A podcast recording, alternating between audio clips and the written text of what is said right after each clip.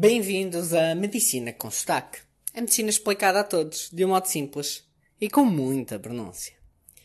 Hoje vou-vos falar de PCA.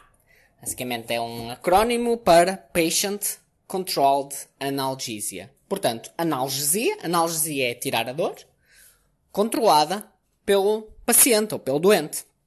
Isto para mim é uma coisa fantástica. Então é assim. Isto usa-se muito, sobre, pelo menos na minha experiência, nos doentes que foram operados. E as pessoas que foram operadas muitas vezes têm uma dor muito grande. E como sabem, a dor é variável, a maneira como cada um experiencia a dor, a mesma cirurgia, em pessoas diferentes, realmente criadores totalmente diferentes. Cada um de nós tem diferentes maneiras de lidar, de sentir, de reagir à dor.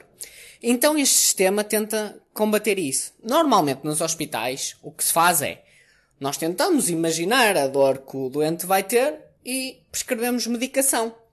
Uh, por exemplo, paracetamol, não é? O Benuron, a cada 8 horas. E depois, por exemplo, o Brufen a cada 8 horas, intercalado. E se a pessoa se queixar, ainda há, por exemplo, outro, um chamado SOS. Mas isto, pronto, também é, é tentar adivinhar a dor que o doente vai ter e muitas vezes obriga a que, não, quase sempre, a que a enfermeira vá lá e administre o medicamento, obriga o doente a chamar, a enfermeira às vezes pode não estar disponível, etc. Então este, este dispositivo que é? É tipo, parece sei lá um telemóvel e tem lá, e é uma, no fundo é uma bomba, uma bomba. Então é tipo um telemóvel que tem um saquinho com líquido, o líquido é um remédio, e esse saquinho está ligado à veia do doente, como, como é normal para dar os medicamentos que se dá pela veia, os chamados intravenosos. E o doente tem um botãozinho que também está ligado uh, a esse dispositivo, tipo um telemóvel. Parece uma daquelas, não sei se vocês conhecem, aquelas peras que, que se tinha à beira da cama para ligar e desligar a luz. É parecido com isso. E a única coisa que temos de dizer ao doente é assim, se tiver dor, carrega. Pronto, é só isso. Uh, porquê? Aquilo já tem mecanismos de segurança que nós estabelecemos. Por exemplo, se o doente, cada vez que o doente carrega, só para jogar aquilo dá uma dose. Mas se o doente carregar, por exemplo, duas vezes seguidas, aquilo não dá duas doses, porque nós já programamos aquilo, porque nós sabemos mais ou menos as características de cada remédio para as dores, e, por exemplo, dizemos que aquilo nunca pode dar mais remédio do que de 15 em 15 minutos. Então, o doente se carregar uma vez porque tem dor, e carregar outra passar 10 minutos, aquilo não vai dar. Porquê? Que é para evitar que haja uh, remédio a mais.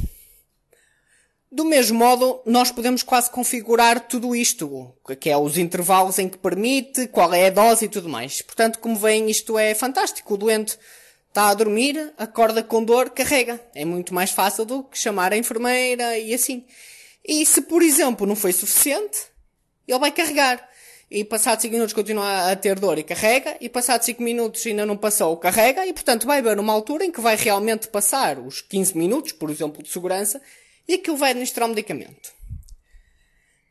Dito isto, os remédios que nós usamos para controle da dor muitas vezes são muito fortes e são tipo o nome morfina e assim. E os doentes têm muito medo quando ouvem falar de morfina Alguns associam, por exemplo, à, à heroína ou ao consumo de, de drogas recreativas uh, proibidas.